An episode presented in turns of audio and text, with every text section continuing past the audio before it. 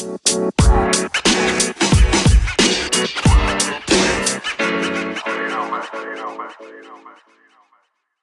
bien, a la cuenta de 3, 2, 1.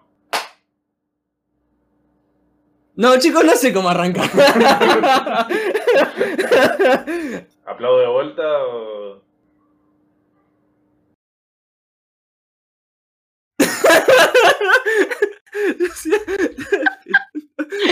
Pero la concha de tu bueno, basta, basta, ahora sí, así, ahora sí, así. Uh, ya está, ya no sé cómo. Allá. Buenas noches, buenas tardes, buenos días, gente linda que vuelve a escucharnos hoy con nuestro primer capítulo de la segunda temporada, cuyo fin es solamente hacer el chiste en la próxima temporada de que no hay dos sin tres. Bienvenidos a No Podemos Dormir. No saben lo feliz que nos hace empezar esta temporada nueva, que nos estén escuchando ustedes, estar acá nosotros, distanciados obviamente, o sea, en nuestras casas, pero estando todos juntos, para poder traerles nuevos episodios cada semana con variedad de temas como la última vez. No puedo prometer que vamos a evitar los temas eh, complicados, que no vamos a armar quilombo, las opiniones, todo eso sigue igual, sépanlo. Así que nos odien o nos saben por esas opiniones bizarras o conflictivas que dimos la última temporada, van a seguir estando acá. ¿Sí? Me presento, soy Agustín, me acompaña acá la señora Juana Paulosi, ¿Qué onda, Perry? la señorita Rochi ¿Cómo andan? y el que se va a encargar de llevar eh, el episodio de hoy, el señorito Tommy Rossi. ¿Cómo va? Así que vamos a empezar el capítulo, ¿sí? Te la dejo a vos. Haz lo tuyo, Tommy. Primero, chicos, segunda temporada. O sea, Sí. se- se- diga- díganlo, díganlo Muy conmigo. loco. Díganlo conmigo. Segunda temporada. Temporada. Segunda temporada. Lindo número. Segunda temporada. O sea. o sea, hay, hay series que no tuvieron segunda temporada. O sea, logramos superar esa barrera, ¿me entendés? O sea, Mm. logramos superar la barrera de la primera temporada. Héroes tuvo una Logramos- muy buena tri- primera temporada. Y después el resto no hay, no existe una segunda temporada de Héroes. Es todo mentira. Logramos vencer el COVID, chicos. O sea, e- esa extraña. Que no cante Victoria, no, No, cante Victoria favor. que está la cepa nueva, boludo. No, no, no, fue vencidísimo. Ya está, o sea, ya Por está. favor, la segunda, la segunda temporada indica. Ya está, ahora viene toda alegría y prosperidad, ¿viste? Como un mundo eh, que no hay abogados, lo mismo, Sí. es esta segunda temporada. Yo estoy tipo la Atlantis que está fumando y dice, moriremos todos. Comandante, comandante. Cuestión, más allá de eso, y que, que quizás tiene que ver un poquito con el tema de la pandemia mundial, vamos a hablar de un tema feo. Porque yo siempre los temas que voy a tratar y siempre voy a hablar son temas de mierda. Motivo, soy el mejor. es para Ah, bueno, balancear. Es para balancear, porque balanceado. ¿qué, qué- nada mejor que arrancar el primer capítulo de una temporada, de lo que sea, lleno de, de alegría, de euforia, de emoción, de ilusiones, que hablar sobre el tema de la muerte. Es algo transversal a todo, ¿no? Claramente la muerte está en todos lados y puede aparecer en cualquier momento y uno no sabe cuándo puede ser el último minuto. Y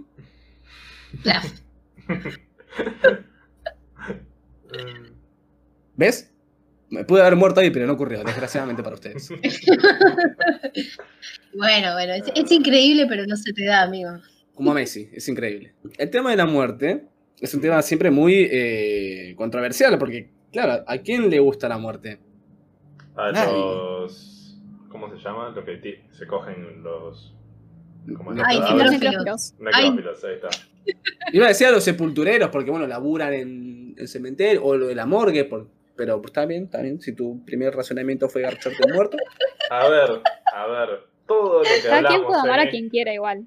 Primero que nada. tipo, estamos sí. a favor del amor acá. O sea, Claro. además, se- el cuerpo ese no lo va a usar nadie después. O lo Claro. ponen tres metros bajo tierra o lo vuelven ceniza. O sea, no, no- no Claro. es para tanto. Yo tenía un muy buen amigo que eh, una vez me dio un, un buen, muy- también un muy buen consejo, que era, Tommy, mientras esté tibio, vos dale para adelante. Y hasta el día de hoy, top 5 consejos que me han dado. Entra seguro ese. Y sí, no te va a poner ninguna resistencia para que entre. Eh, Claro. Estamos hablando de a- cocinar un pollo al espiedo, ¿eh? Estamos hablando de eso.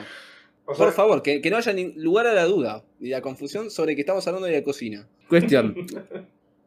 La muerte. ¿Ustedes tienen eh, algún temor? ¿Tienen alguna cosita así como que les, les da curiosidad o les inspira respeto todo lo que tiene que ver con la muerte y sus rituales? Sí, no, o sea, como todo millennial me despierto todas las mañanas deseando estar muerto para no tener que lidiar con todas las cosas horribles del mundo, pero, pero usualmente suelo ver a la muerte como algo más, yo personalmente, o sea, como que me va a pasar y te va a pasar a vos, le va a pasar a mi vieja y a mi perro y a la persona que está escuchando este podcast, o sea, se van a morir, perdón que se los diga. En parte he podido hacer las paces con eso, o sea, de decir, va a pasar, listo, no lo puedo evitar y suelo no pensar realmente en todo lo que conlleva la muerte, ¿no? Pero cada tanto me agarra ese momento de ponerme a pensar realmente en morir y es, ¿qué pasa si me muero? O sea, yo soy agnóstico, personalmente no creo en nada realmente seriamente al 100%. ¿Qué pasa si no hay una vida después? ¿Qué pasa si después cuando me muero es un vacío, oscuridad completa que no existo, o sea, dejo de existir, dejo de estar consciente, dejo de ser quien soy. Y si dejo de ser quien soy, ¿cómo se, cómo se sentiría eso? ¿Sentiría algo? ¿Qué pasaría con mi conciencia? Es, algo que, es... algo que te abruma o que decís, bueno, hasta tipo, no me voy a enterar? Me abruma por esos dos segundos en los que mi cerebro raciona todas esas cosas y me agarra un, como es un ataque de ansiedad. Y después me como que, para evitar de que se me funda la cabeza, mi cerebro mismo hace... Y pasamos a otra cosa. Porque... Y me bajo una botella de Jack Daniels para evitar pensar. No hay plata para Jack Daniels, pero, pero no es como que Claro, no, no. Me agarra ese suerte de temor, o no, no temor en general, sino ansiedad, yo diría, que es la, mayor cosa. Y se me pasa. Puedo pasar seis meses, medio año, más, sin pensar en la muerte, después de la nada, un día estoy comiéndome un bife con papas fritas y me viene la idea a la cabeza. Y en ese momento, el pequeño August no volvió a ser el mismo. Sí, es, Algo cambió dentro del Otso. es un flash, honestamente, pero... Es un flash, sí. Claro. No sé, no me da miedo en sí. O sea, no me gustaría, o sea, no me gusta el pensamiento, esto sí como que capaz a veces me pone un poco mal, como de gente querida muriendo, pero sí considero que todo el tiempo que uno pasa como con esa gente es aprender a soltarlos para cuando se vayan. Este, el año pasado leí un autor que hablaba un poco de eso y con el tema de los padres, ¿no? Este, que quizá en la mayoría de los casos como que los padres se mueren antes que nosotros y mm, hablaba de cómo en realidad uno toda la vida como que se prepara a ese momento, es como, no sé, es algo que pasa, supongo. Me parece como como súper necesario, obviamente, también, porque es como loquísimo que tenemos esto de que tenemos el poder de, no sé, crear vida, ponele, y no sé, es como, es re flashero, pero obviamente también es como re necesario toda esa parte de, bueno, sí, tenemos que morir en algún momento. Tipo, a mí no, o sea, sinceramente como que no me da miedo morirme porque siento que no me enteraría una vez muerta. Eh, y no sé, es como, bueno, no tengo que estudiar más. Me sirve. No tengo que seguir pagando el alquiler, me sirve. Por eso, eso yo tengo ¿Podemos? la mentalidad muy parecida en ese sentido. O sea que hasta el punto de morirme todo bien. A mí lo que me preocupa es el después. ¿Qué viene después? Mm, claro. Claro. ¿Vos, Juana? Uf, estaba esperando este momento.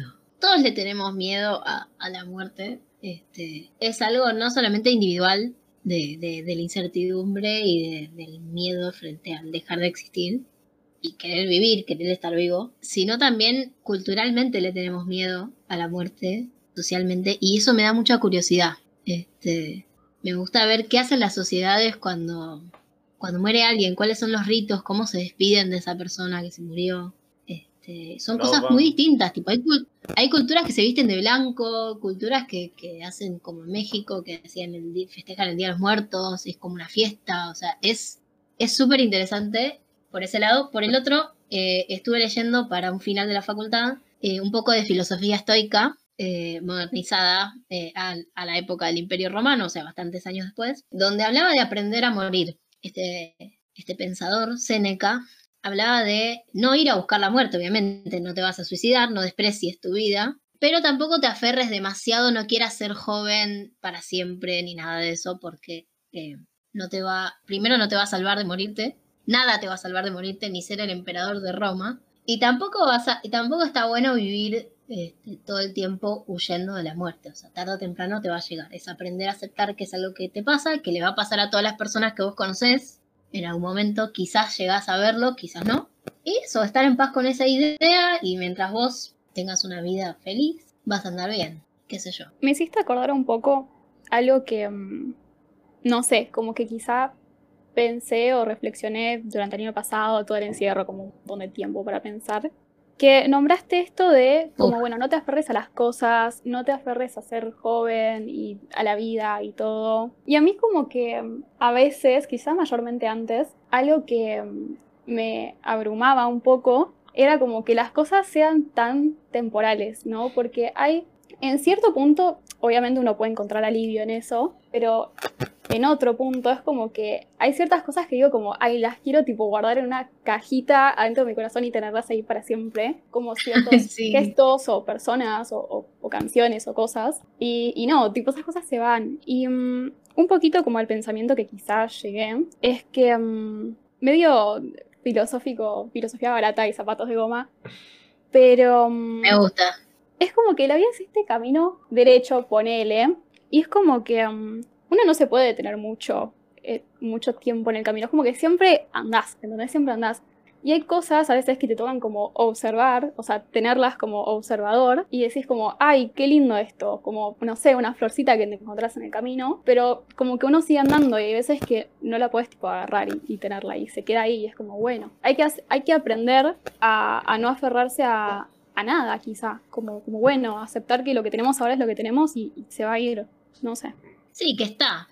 Este, Mm. quizás ni siquiera es nuestro. en Sí. casos. También, claro. yo, yendo a, a- la psicóloga, a terapia, me dijeron eso justamente. Pero, en vez de aprender esa lección de, bueno, hay que aprender a soltar, yo lo que aprendí es que mi actitud y mi forma de ser, de agarrarme a todo y no soltar y llevar conmigo todas las cosas buenas y malas todo el tiempo, es algo que no está bien. Y listo. O sea, no, no, Claro. no voy a hacer algo al respecto porque estoy muy feliz con todos mis traumas, con todo mi amor y todo mi dolor. Y lo voy a llevar conmigo hasta que me muera. El estudiante de psicología prueba a No, me, me- Bueno, el primer, el primer paso es verlo. Es Sí. ver cómo estás, ver qué es lo que estás haciendo. Después, A ver, baby steps, amigo, tranca. yo soy feliz con poder aceptar que lo que estoy haciendo está mal. Y con eso me es suficiente. Después al resto, que haga lo que prefiera. Eh, no, es no es lineal este, la felicidad o hacer las cosas bien en el tema salud mental. O sea, por ahí una época estás repiola y de repente, ups, Venías pisteando como un campeón. Ay, es que eso es re importante también, aprender que en un proceso quizá de sanar mentalmente o lo que sea, em, hay veces como que uno hace un re avance re grande y no sé, tiene una recaída y piensa como, no, todo este tiempo fue al pedo, volví Sí. tipo para atrás. Y en realidad, como que nada que ver. A veces incluso tenés que no- recaídas y no te das cuenta y ya tenés como herramientas que capaz tipo podés usar, no sé. sí, obvio. ¿Sí? Este, pero no es, o sea, no es lineal, no es que algún día te vas a sacar de encima todo eso que, que llevas Totalmente. a vos. Lo vas a, lo vas a ver quizás desde otro lugar o lo vas a, eh, no sé, ir dejando a pedacitos en el camino y después se te aparecen to- todos o No, obvio. qué sé yo. A ver, yo eh, personalmente yo veo la vida Es re bizarra la vida. Sí, primero que es re bizarro. Segundo, como que no es lineal, ni curvo, ni angular. O sea, es. No puedes definir a la vida como algo exacto desde el punto de vista abstracto, de- digamos, de cada uno. O sea, lo puedo definir como eso que pasa entre que naces y morís, la definición más básica. Después me puedo poner romántico, decir que son esos momentos que Ah. uno ama a alguien o que es realmente feliz. O bien nihilístico, decir que la vida es una cagada, que nos pasa a todos y que Sí. no podemos eh, escapar de este Me sirve. Concuerdo. Yo personalmente no quiero definir la vida, no quiero soltar, quiero sufrir por un lado y dejar de sufrir por otro. Te gusta, eh, te gusta. O sea, lo mío es una dicotomía constante, o sea, es- y me da paz es saber que hay un montón de otras personas como yo. Y que honestamente vaya uno a saber qué carajo pasa. Así me muero y después, mirá, existe el cielo, o existe el infierno, o existe un, una, digamos, una segunda oportunidad. Pero, qué sé yo, o sea, en este momento estoy más enfocado en qué voy a comer a la noche. Y prefiero no tener esa crisis existencial. Yo tengo también una perspectiva muy así como la muerte como algo eh, resolutivo. Es como, te morís, se te acabaron los quilombos. Es como hermoso en ese sentido, tipo, ya está, te, te olvidás del tema de, no sé, tenías deuda, ya está, tenías que hacer otra cosa, ya está. Tenías que dar un examen, ir a te levantaste temprano para ir a trabajar, chao. Te cagaron y estabas triste, chiste, ya está, estás tranquilo. No quiero decir que se vayan a suicidar, por favor, no. Eso para, eh, dos segundos No. que buscamos la línea de atención a- al suicida, por favor, antes. Yo lo veo como algo muy resolutivo y algo como muy eh, despreocupante. Es como, mira, si pasa, pasa. Tipo, Sí, perdón. está, eh, 135 acá en Argentina, eh, desde todo el país, 011 Mirá. 5275 1135. ¿Sí? Ahí lo tienen. Pues es un tema heavy, así que por las dudas. Sí, avisamos. Prevenir es mejor que curar en estos casos. Pero si es verdad esto que decía Juana, es como cada cultura, el tema de la muerte lo veo eh, eh, muy distinto. Tipo, no sé, por ejemplo, las culturas que creen en la reencarnación. Este tipo, es simplemente una etapa. Vivís Claro. hoy en un cuerpo humano, Sí, tú que morís, mañana vas a estar en un cuerpo de, no sé, un cocodrilo, tuca. Ay, me parece re interesante eso Sí, sí. también. O sea, muy interesante, pero al mismo tiempo es, Es terrorífico recontra- en algunos casos. Porque, Sí. Imagínate que sos Sí. una sardina. Horrible. porque pasamos, Ay, ¿de qué digamos, desde el punto de vista de que los humanos somos las per- los, los seres vivos más desarrollados, con su cerebro más desarrollado en el planeta Tierra, con todos nuestros quilombos y mambos, y decir, bueno, paso de ser esto de ser recontra complejo, con miles de preocupaciones y pensamientos y dudas, a ser una iguana tomando sol en Uh, el me sirve. desierto. Me Y sirve. es como, Re sí. a algunos les Re sirve sirve. y les parece sí, recopado, y otros es como, no. Eh, O sea, no, quiero claro. dejar de ser, no quiero pasar, digamos, de tener estos problemas que me ha- hacen mierda día a día, a tener los problemas Claro. de quiero comer una mosca o tengo que escapar de un, no sé, un lagarto que me quiere comer.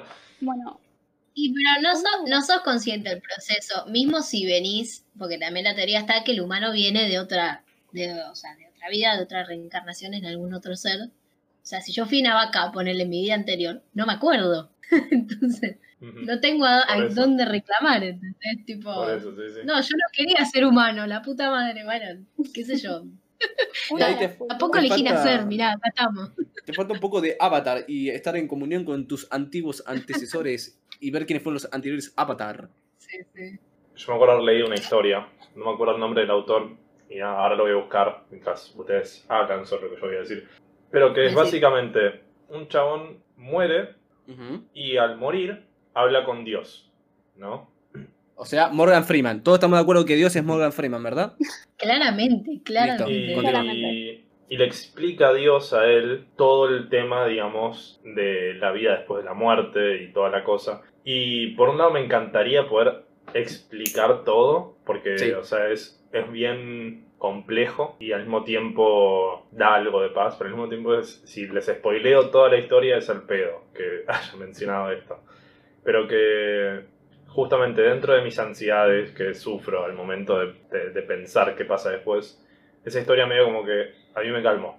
Me dijo, o sea, aunque no lo crea en verdad, aunque para mí pueda no realmente pasar, la manera en que explica todo es muy linda. Ahora, ahora lo voy a buscar, no sé, hablen Ok. cualquier otra cosa.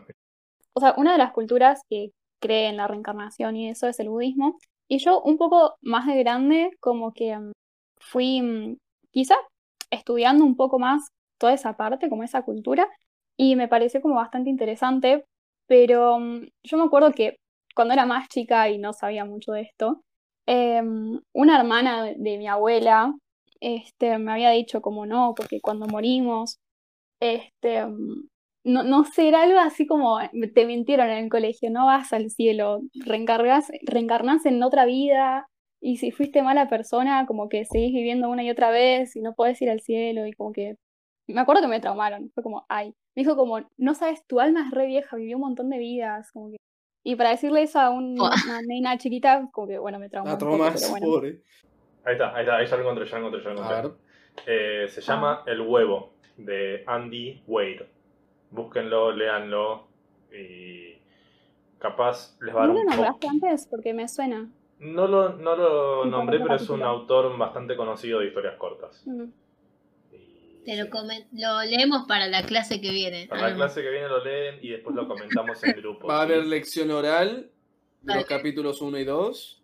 No, es literal. literal, eh, si lo buscan en internet, hay una página que tiene la historia y la tiene en un montón de lenguajes, justamente en español también. Es literal, se lee, eh, serían, qué sé yo, es en una sola página de, de internet. O sea, cortita. Sí, sí, recorda. Pero Como ella me sí, decía a mí. Sí, sí, sí. Claro. Exacto, me sirve. No, no sé si tanto. No, no, está bien. No, está bien. No, Te está bien. picaba. Y, mm, ¿Y ustedes han tenido tipo alguna experiencia cercana a la muerte? Ya sea que le haya pasado a ustedes o a alguien muy cercano.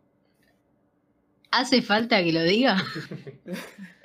Vamos, o sea, vamos a odiar la tuya, Juana, y contar ¿Puedo otra que arrancar no sea yo? esa. O sea, Puedes arrancar vos si querés, pero si querés contar otra, que no sea la que todos conocemos. No, la tengo La que contar no porque hay gente que no lo sabe. Vale, dale, contalo, pero si querés contar otra, joya, bienvenido. Pero era el año 2009, yo tenía 11 años. Tenía flequillo, así que me lo merecía, chicos. Eh, estaban en el patio de mi casa festejando Nochebuena, pum, ¿no? Se escuchan pum, siento un pum en la pierna. Me caigo, me empieza a arder como la recalcadísima. Miro, había todo sangre por todos lados. Un horror terrible, bueno. Cuestión que nada, idas y vueltas con un hospital que me dijo que no tenía nada, que esto, que yo, que esto, que el otro. Uno me sacaron una radiografía, pum, una bala. Ahí en el pie. Se me había quedado en el pie porque supuestamente, o sea, según la velocidad a la que venía, no era lo suficiente como para que me atraviese la pierna. Y bueno, se me quedó ahí, entonces me tuvieron que operar para sacármela. Y a la semana siguiente, cuando fueron a sacarme los puntos, yo ya estaba, ya podía caminar, digamos, más o menos. El policía que, que estaba ahí cuando, cuando me habían internado y qué sé yo, le había dicho a mamá, yo me acuerdo de ustedes porque de la gente que estaba internada por balas perdidas, tu hija es la única que está viva. ¡Pum! No. No. La retiró. Dale. Así que bueno, no me mata nada, chicos. Le mandamos un saludo al policía ese, ojalá esté ya retirado y de traumando a más pibes en las guardias de hospitales. Sí. Ojalá estés tomando un Fernet con tu familia. De todos los policías que conocí, sos el único que queda vivo. ¿eh? Bueno, no sé, no sé, yo no lo vi, lo habló mi mamá con él. Dios. Pero bueno, fue toda una experiencia. Ahora es una Sí. anécdota muy graciosa y tengo el- la, la cicatriz este, ahí como para decir, mira, me metieron un balazo. Es Ojito un buen tema de conmigo. conversación para abrir, viste, charla. Claro. Así que ya saben, Es si tienen flequillo, si tienen flequillo, se merecen un tiro. Ojito. No, a ver. si Ojito tiene- si con tiene del flequillo- patio. Si tenía flequillo en ese momento, en ese, ese periodo de tiempo. Hoy en día el flequillo puede quedar muy lindo en algunas personas. No, no, no, yo banco el no, para mí, a mí me quedaba horrible. O Sí, sea, por eso. ojito, cómo se Ojota. cortan el pelo. Ojota. Esa es la moraleja de la historia. ¿Vos, Agus o Rochi, tienen alguna experiencia cercana a la muerte? Yo varias. Em, Apa. Eh, yo, o sea, nada más por boluda, como que a mí, por ejemplo, algo que me pasa mucho es de no darme cuenta y cruzar mal la calle, por ejemplo, ¿no? Entonces, Ay, muchas Rochi. veces como que me casi piso un auto, pero viste como decís tipo un centímetro mal y, uy, bueno, no estaba acá. Esas cosas, Mm. tipo, no sé, de despistada, supongo. Ujú. A mí me pasó con un tren eso. No, amiga, no, basta. No lo vi y estaba ahí, tipo, de pedo pude no cruzar y, y zafé, pero si no me re pisaba. Suicida, Sí, guacho. sí, sí, la pulsión de muerte estaba plena. Estaba tipo diciendo, ¿sabes qué, amiga, amiga? Chao, nos vamos. Allá te voy, San Pedro.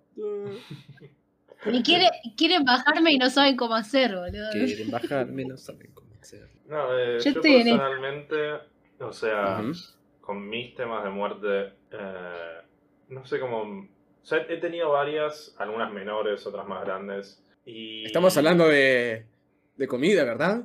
Sí, obviamente. Sí, sí, de cadáveres. De Eso. necrofilia. Eh, No.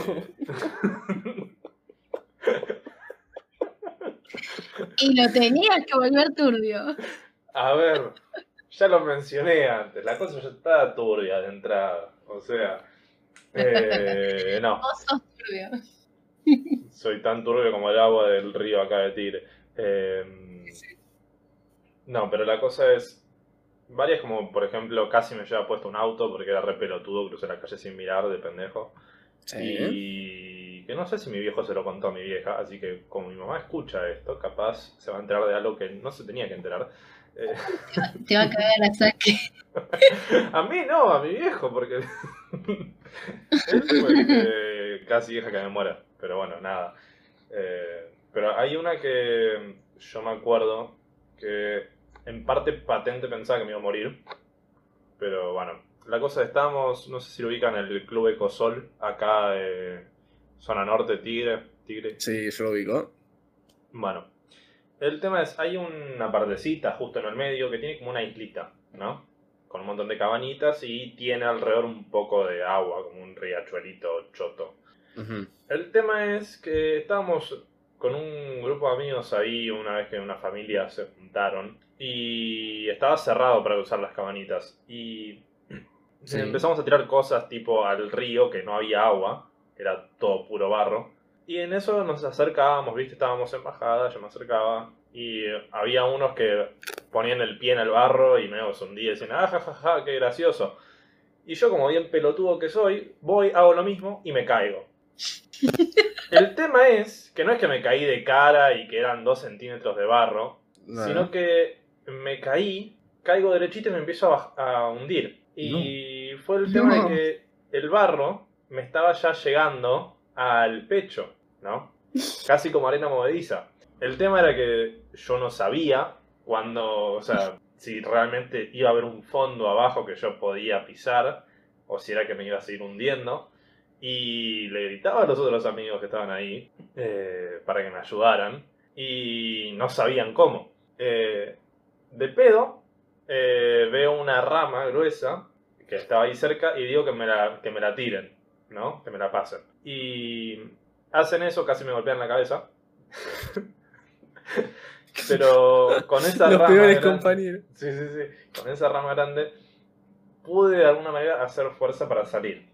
Ahora, no sé realmente si me iba a morir.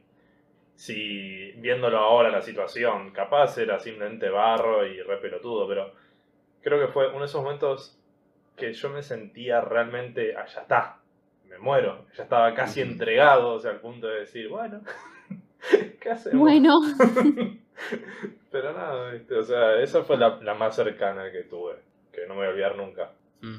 qué sé yo. Qué, qué loco. Yo me acuerdo que tuve dos. Una, una muy estúpida, casi me muero por culpa de un portón eléctrico. Tipo, estaba caminando más tranquilo y había un portón que se estaba bajando. Y en la punta del portón, pa- parece que el chabón que lo diseñó era un asesino serial. En vez de tipo ser una barra de hierro vertical, tenía una punta afilada, tipo, no afilada, pero con, con cuña, con forma tipo de, de rombo, cosa de que, claro, si yo vengo corriendo, me la doy, me la clavo, me muero, XD. Casi me la clavo en el ojo. Tipo, literal, cuando me rescaté, porque vi algo negro, paré y lo tenía, nada, dos dedos de distancia del ojo. Tipo, me lo puede haber clavado mal. Y el tema es que eso estaba bajando. O sea, yo me la clavaba, me empezaba a bajar y me quedaba yo en cabeza, tipo, me la cortaba. Tipo, me quedaba todo en- entre toda la, la barra de, del portón con la reja que le continúa al costado. ¿Jugaron al Happy Wheels alguna vez? Sí. sí. Bueno, lo primero que se me vino a la cabeza cuando dijiste eso eh, Es que sí, es que literal, literal. Me acuerdo que me, me asusté un montón, pero como que después, nada, dije, uff, casi no la cuento, XD. X de LOL. Y la otra, Yo una me que acuerdo- casi. Ah, no, vea, qué cosa, Rachi. No, no, no, tipo, me había acordado de otra, pero decí primero. Em, una que casi me ahogo. Me acuerdo que estábamos en la playa, yo era más chiquito, creo que tenía como 10 años, algo así. Y viste, no, siempre que todo el mundo te dice, ojo con los posts, no te metas tan adentro, qué sé yo. Yo chupaban huevo, yo quedé ahí al fondo y quise. Al fondo del océano. Y me acuerdo que eh, estaba volviendo hacia la orilla y me empieza a tirar la corriente para un lado. Yo nadando, nadando, nadando. No avanzaba, no avanzaba, no avanzaba, no avanzaba y yo sentía como me chupaba hacia abajo. Y yo, tipo, y me acuerdo que, no sé, había estado un, dos minutos nadando en el lugar, empecé a cansar y en una de esas eh, me, me hundo. Tipo, quedo bajo el agua sin haber tomado respira- eh, sin haber tomado aire. Y me acuerdo la desesperación de decir, tipo, ¿qué hago? ¿Qué hago? ¿Qué hago? ¿Qué hago? ¿Qué hago? Sí. Me acuerdo que mm, lo primero que lo, lo único que fue es, me acuerdo que enterré las manos en la arena y fue como arrastrándome por el fondo de la arena No. porque no podía, eh, esta- estaba tan cansado que no podía ya nadar. Me acuerdo que fue así. Me acuerdo que tipo sal- salí tosiendo, tipo mal, eh, ahoga- tipo ahogadísimo, y yo dije, la quedaba acá. Ti, ti, ti, momento de, ¿viste? de, de realización de que decís, si no hago algo me muero. Eso. Literal, literal. Y yo, sí. tipo, en mi cabeza estuve como una hora bajo el agua, pero quizás fueron, no sé, minuto y medio, ¿entendés? Sí. Pero yo toda esa secuencia la, me acuerdo es en cámara lenta, un montón de, de, de- de escenas, es como, no sé, la típica. Sí, sí, sí. ¿Qué ibas a decir, Borro? No, que me acordé un par que son de lo mismo, tipo de casi ahogarme. Por ejemplo, una de las más recientes, que fue tipo más de grande, ponerle hace unos años. Em, ¿Te acordás, Tommy, cuando fuimos a Gesell? Sí, Este, tengo miedo ahora. Nada, lo voy a intentar resumir igual, pero la secuencia fue. Estábamos tipo mm, en el mar, yo, mi hermano y Sebi. Ah, me perdón. Le mandamos un beso. Y no sé, como que ese día estaba chupando un montón la María, pero yo no me había dado cuenta. Y mm, cuando quiero darme cuenta, tipo, estaba yo hablando con mi hermano y cuando quiero darme cuenta, Sebastián estaba tipo un montón de metros más eh, cerca de la orilla que nosotros. Y yo dije tipo, wow, o sea, se dio cuenta que estaba chupando el mar y empezó a volverse y no sé, tipo, no nos avisó. Un montón de tiempo después, tipo, años, me enteré que, que en realidad él estaba tranquilo y cuando nos quiso ver, a nosotros nos había chupado la marea y estábamos tipo re más adentro.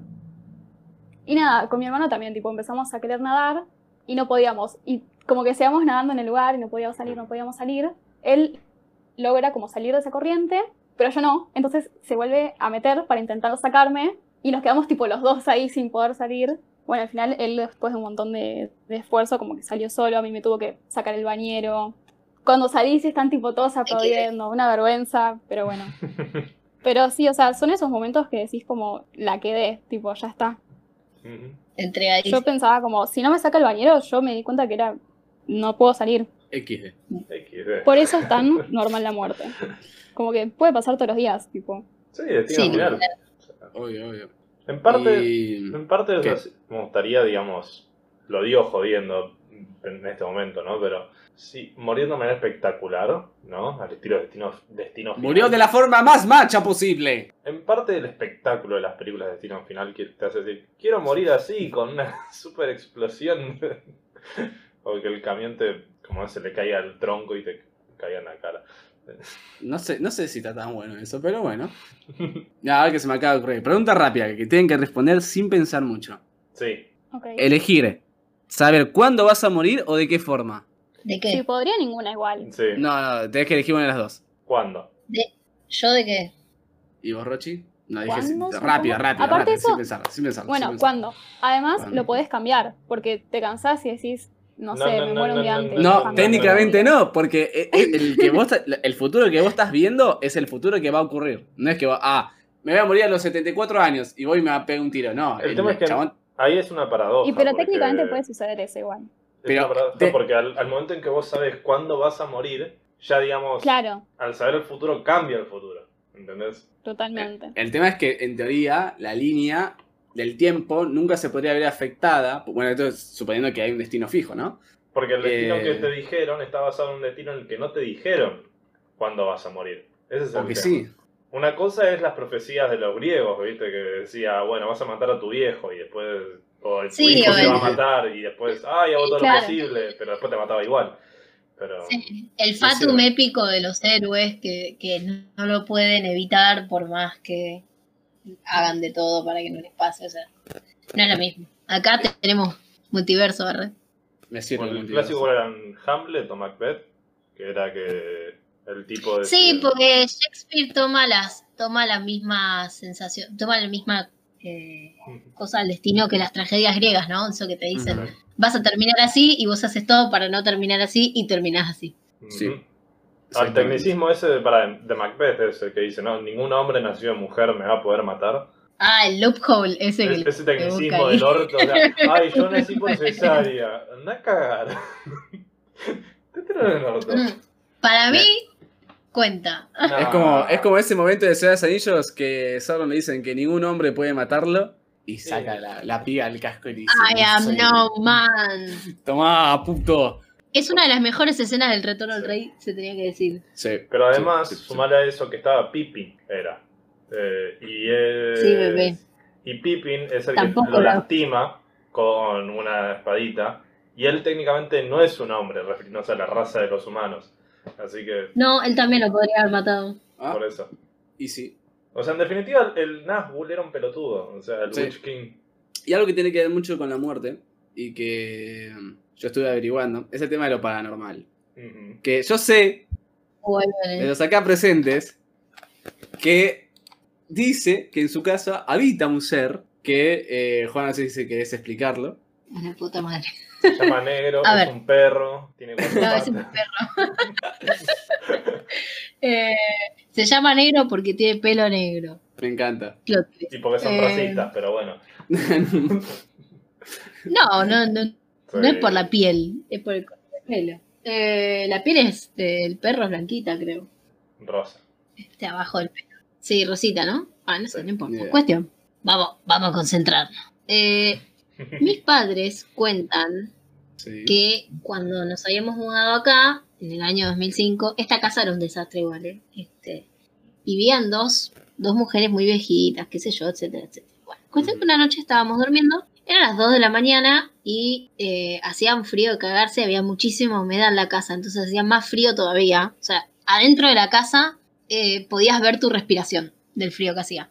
Entonces, eh, nada, sal- eh, salieron de- a ver qué onda, si estábamos bien tapados y qué sé yo. Y del otro lado del pasillo vieron la silueta de una vieja flotando, o sea, estaba como, si me dijesen levitando. Yendo como para la cocina. Y de mi vieja te la tomo que puede llegar a flashear, pero mi viejo también dice que la vio. O sea que ahí tenemos Sí. dos testigos picantes. Y no son Mi los que- únicos. Y no son los únicos que la han No, es visto. verdad. Después se ha visto más veces, pero para, para, vamos a contar qué, qué, qué hizo mi- qué hicieron mis padres. Mi padre, como todo un héroe, macho, pecho peludo, valiente, se metió en el cuarto de vuelta. A ver, ¿quién es más macho? ¿El pelotudo que va y se mata o el pelotudo que agarra, se mete en el cuarto y vive para otra noche? Claro, soldado que huye sirve para otra guerra, ¿no? Y mi mamá fue hasta la cocina, prendió la luz, dijo, ¿qué querés? ¿Necesitas algo? Le tiró.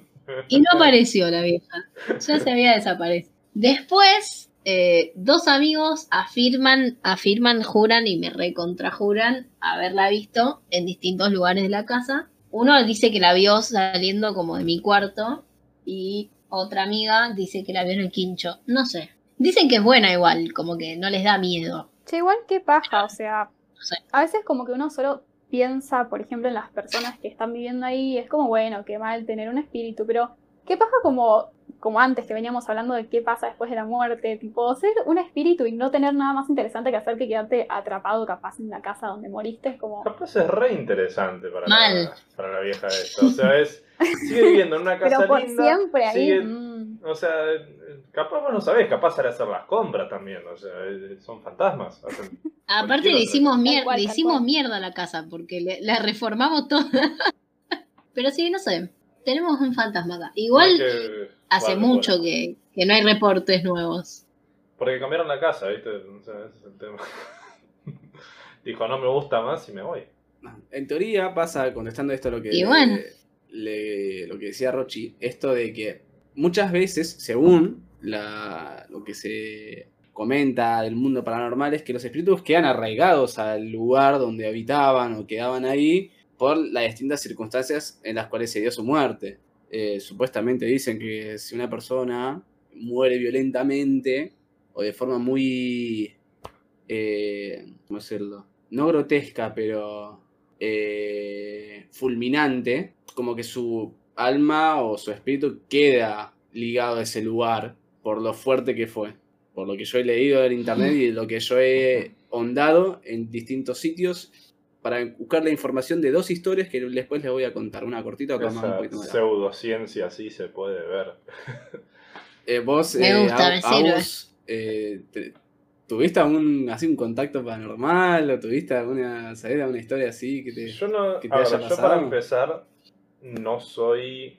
Soy, Sos reti- escéptico. soy, soy retibio en cuanto a estos temas, porque medio como que creo, medio como que no. O sea, yo solo sé que hay cosas que no puedo explicar en algunos casos y otras que le puedo dar una explicación lógica, pero que es solo mía, no es de otra cosa.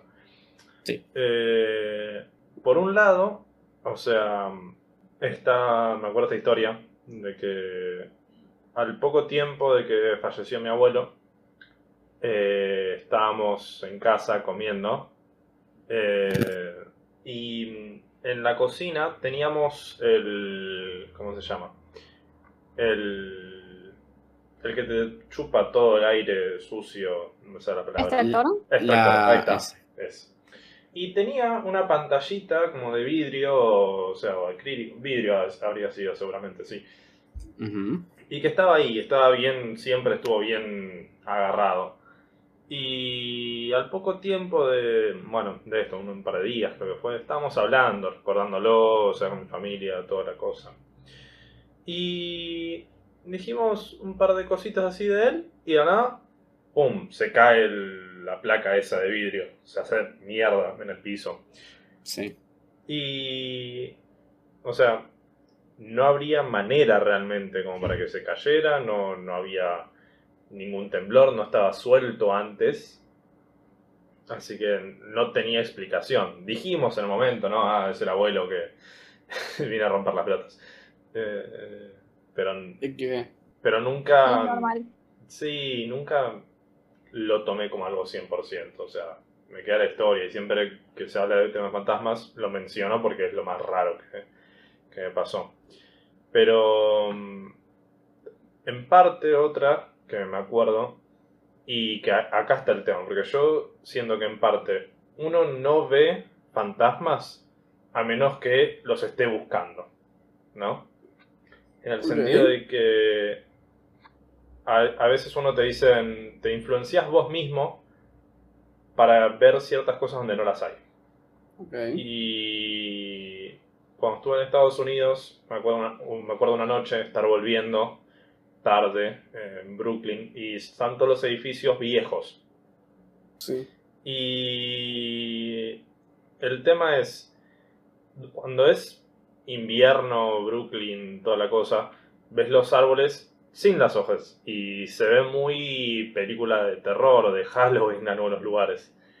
Y era ver ciertos edificios que eran viejos y tener esa energía, esa sensación de acá hay algo raro, acá hay un... como es una magia negra. esa sensación de película de terror. Y me acuerdo haber estado durmiendo eh, en el lugar donde me estaba quedando y ver una suerte de figura al pie de la cama. Sí. El tema es que después me desperté al día siguiente y vi que en la pared frente a la cama había un cuadro que la forma medio como que se parecía bastante a la forma que había visto yo, que estaba dormido. Entonces, eso es lo que yo digo, que a veces el ambiente a uno lo influencia para ver cosas donde no las hay. ¿No? Personalmente. Sí. Sí, sí. Em, a mí como que...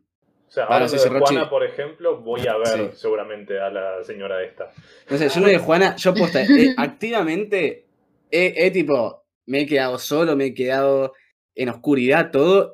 No, no, y no forma activa de buscarla eh, o llamarla, sino tipo, es como, mira, tienes todas las condiciones para que se dé cero. Y tampoco yo me sen- sentí como esa presencia de, de decir, tipo, "Mm, che, no, como que No, sentí sí, algo de, raro. de ¿entendés? como esa mala sensación. Claro, no, no, ni cero. pedo. No. ¿Vos, Rochi, tenés alguna historia así? Em, creo que no. O sea, soy lo que dijo eh, Agus recién, de que, tipo, esté en la misma de que soy re tibia. Em, no, creo que no. Ok. A mí, tipo. eh, yo, como que. No, la verdad, tipo, no. Yo siempre le busco el lado racional y es tipo, acá no hay nada. Pero me encantaría cruzarme con algo para demostrarme Ah, que estoy buenísimo. equivocado y decir, tipo, mirá, existe esto, tipo, esto está, tipo, levitando, o esto se movió sin sentido, o esto, qué sé yo. Y ahí me caería hasta las patas, pero, siempre que, tipo, cuando yo, por ejemplo, en casa escucho algo, perdón, ruidos, qué sé yo. ¿Qué pasó? No, no, sorry, te estaba interrumpiendo que termines de contar. Ah, que mm, siempre que esto hay una, así una situación rara o qué sé yo, yo siempre soy de los que tipo van a ver qué, qué onda, ¿entendés?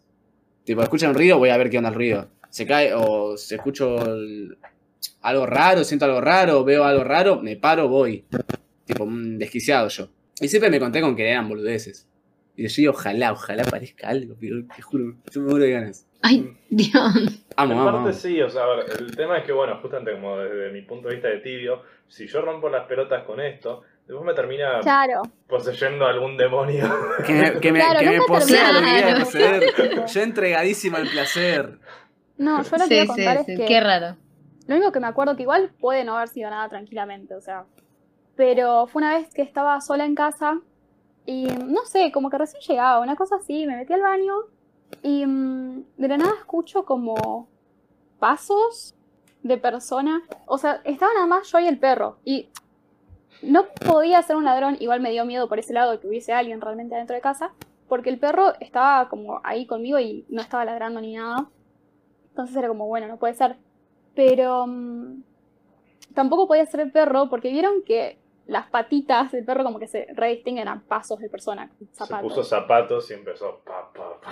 Ah, y caminar erguido. Y nada, re raro, como que yo estuve ahí un montón de tiempo en el baño sin saber qué hacer, como que me cagué toda, pensé que había alguien, estaba tipo, llama a la policía, no, le estaba hablando tipo a unos amigos. Y al final no me acuerdo qué pasó, si salí o si llegaron mis papás, pero creo que salí yo. Y dije, bueno, voy a revisar la casa con el perro y tipo, no había nadie. Pero como que, nada, me asusté mucho, ¿sabes?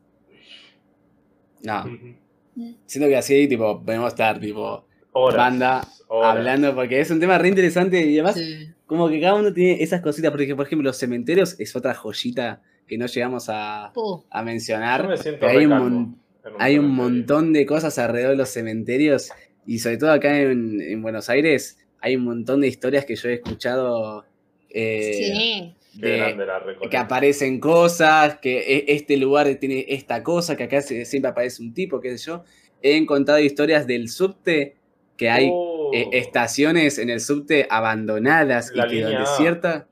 De la línea A, en Pasto, la- eh, entre Pasco y Alberti, ahí hay Sí. una abandonada. La línea A en la que ejemplo. baja la, la gente oscura de las paredes, dicen. Claro, hay un montón de cosas hermosas y que... mm, Es interesante, muy interesante. Muy interesante, que bueno, lamentablemente por tiempos no nos vamos a poder comentar en este capítulo, pero si este Parte capítulo la rompe mucho, si la rompe mucho, me comprometo a subir todas estas historias y anécdotas a nuestro Instagram de No Podemos Dormir Podcast, donde eh, se van a encontrar con, de nuevo, toda una vasta selección de todos nuestros capítulos y donde van a poder encontrar la información nuestra para que también nos conozcan y sepan un poquito más de nosotros. Este podcast fue patrocinado por eh, Ghostbusters. Tiri, tiri, tiri. Sí, sí. Me- me- menos mal, no, no puedo creerlo que no, no cantemos la canción durante todo el, el capítulo, me encantó. Fue como, lo superamos, chicos. Nos aguantamos, sí, sí. Tiri, tiri, tiri. Tiri, tiri, tiri. Dos minutos Eh, después. em, yo me encargué un poquito de la conducción de este capítulo. Tenía otras cosas pensadas que hacer, pero al final me gustó mucho cómo lo fuimos guiando. Me gustó, me, me pareció muy interesante. Como Fluye, siempre, fluye, fluye. como siempre, eh, siempre vamos hablando de cosas que no tenemos ni puta idea. ¿Por qué? Porque me encanta. Obvio. Eh, Eh, pero de la muerte nadie sabe. claro, y además de los cuernos y de la muerte, nadie se puede escapar. Lo decía Bueno. así el reja. Exacto. Y, y con esa frase cargada de filosofía y sabiduría, despido este capítulo. Vuelvo a decirlo, chicos, segunda temporada. O sea, un montón. O sea, Vamos, con toda, Yo- con yo- toda. Seis temporadas yo- y una película. Seis temporadas y una película, listo. Listo, lo compro, Vamos. lo compro. No podemos dormir el podcast. El podcast, la película. Hermoso, hermoso, hermoso. Sí. Em, bueno, por mí es, es todo. Em, muchas gracias por estar de nuevo, nuevamente, en esta segunda edición. A, a mis tres compañeros, a Juana, Adiós. a Rochi Chau, chis. y a Agus. Línea de atención al suicida 135, acuérdense. Y nos estamos viendo en el próximo capítulo.